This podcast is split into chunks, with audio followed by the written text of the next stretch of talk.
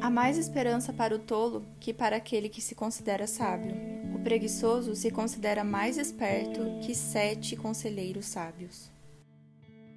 Oi, gente, eu sou a Gabi do Falei com Amor e você está ouvindo o 26 episódio do nosso estudo de Provérbios. Se você ainda não leu o capítulo 26, te convido a ler assim que terminar o episódio. A partir do versículo 28 do capítulo 25, é abordado alguns tipos de caráter, de exemplo de mau caráter. E é muito importante a gente se atentar a estes pontos para realmente moldar o nosso caráter de acordo com a vontade de Deus. Pesquisei aqui o que significa caráter. Ter caráter é um conjunto de características e traços relativos à maneira de agir e de reagir de um indivíduo ou de um grupo. É um feito moral, é a firmeza e coerência de atitudes. O conjunto das qualidades e defeitos de uma pessoa vão determinar a sua conduta, sua moralidade e seu caráter. Então podemos ver que a conduta de uma pessoa é o que determina o caráter dela. E aqui Salomão aborda algumas condutas de um mau caráter. Começando pelo capítulo 25, versículo 28, que eu não comentei no episódio passado, porque se encaixava no tema de hoje. Então, esse versículo dá início à sessão que trata de sete tipos de pessoas. E aqui diz: quem não tem domínio próprio é como uma cidade sem muros. Aqui então nós temos o exemplo de uma pessoa que carece de autocontrole. Não tem disciplina, deixa suas paixões dominar o corpo.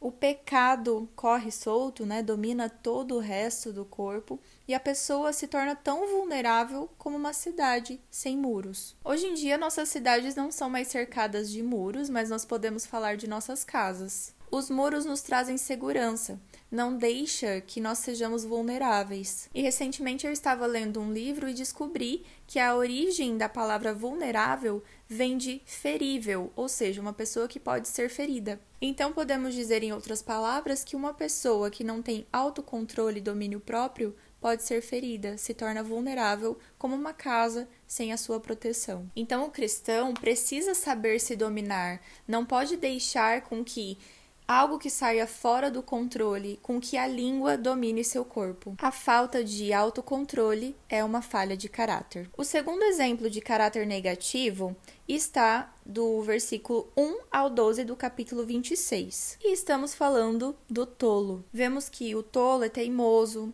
ele não gosta de receber repreensões, críticas, ao contrário do sábio, que sempre está pronto a aprender. E eu gostei bastante do versículo 12 porque diz: há mais esperança para o tolo que para aquele que se considera sábio. Ou seja, é melhor ser um tolo que sabe que é tolo do que aquele tolo que acha que sabe tudo. Não tem nada pior do que o ignorante que acha que tem todo o conhecimento do mundo e se dispõe a falar sobre tudo. E o versículo 4 e 5 parecem um pouco contraditórios Vou ler para vocês. Não responda aos argumentos insensatos do tolo, para que não se torne tolo como ele. Agora o versículo 5. Responda aos argumentos insensatos do tolo, para que ele não se considere sábio. Então soou até um pouco confuso, né? Eu preciso responder esses argumentos ou não responder? Então aqui o objetivo é, no primeiro, o ponto é não você se tornar como esse tolo e lançar mão do seu estilo de falar.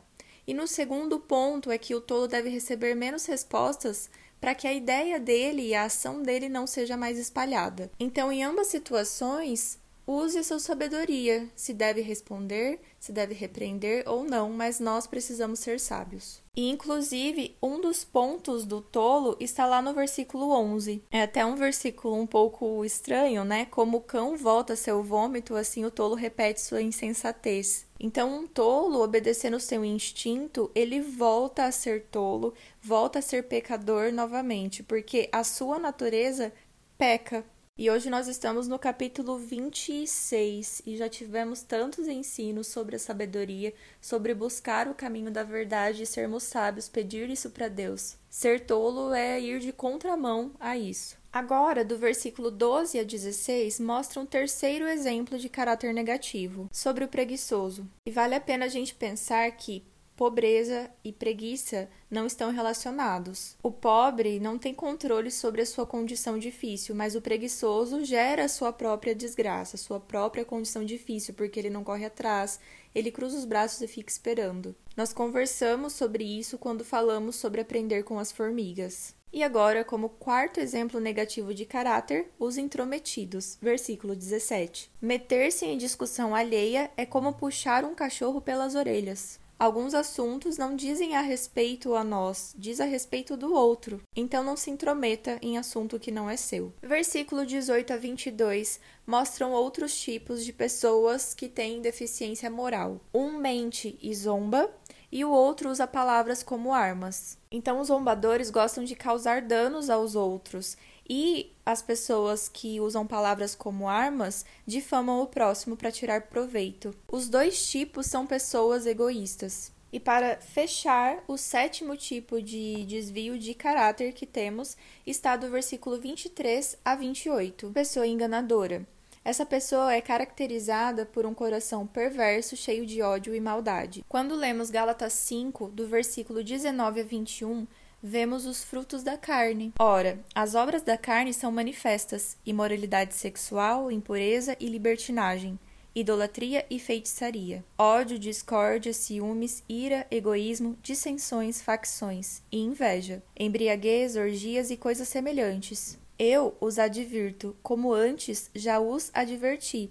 Aqueles que praticam essas coisas não herdarão o reino de Deus. E é sobre tudo isso que Salomão está falando para nós desde Provérbios capítulo 1. Ande no caminho da sabedoria, busque a vontade de Deus. Essas duas coisas nos farão frutificar os frutos do Espírito. Se andarmos somente por nossa vontade, por nossos impulsos pecaminosos, os frutos que vamos colher são os frutos da carne. E a consequência de tudo isso é não herdar o reino de Deus. Agora, quando estamos perto de Cristo, podemos frutificar os frutos do Espírito e, como consequência, viver a vida eterna. Se em algum momento você perceber em suas atitudes, nos seus atos, algum desses desvios de caráter que conversamos hoje, Pare, reflita, veja onde você pode melhorar seu relacionamento com Deus. É uma batalha contra nós mesmos quando a gente vai pelo caminho contrário da nossa natureza. Mas a maldade, a preguiça, a falta de autocontrole não tem lugar no reino dos céus. Faça uma listinha na sua Bíblia, selecione todos os versículos que conversamos hoje,